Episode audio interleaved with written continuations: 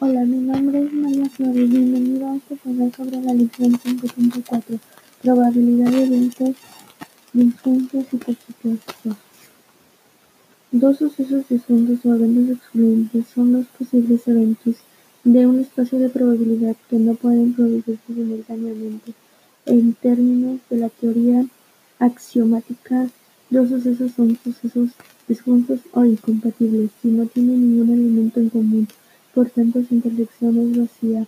Una colección de más de dos sucesos se disjunta dos a dos si cualquier par de conjuntos de la colección son mismos. Ejemplo, se tira un dado y se define los sucesos A que salga 1, 2 y A que salga más de 4, con lo que queda es igual a 1,2, B es igual a 5,6. Como A y B tienen intersección nula, no pueden suceder simultáneamente. Muchas gracias.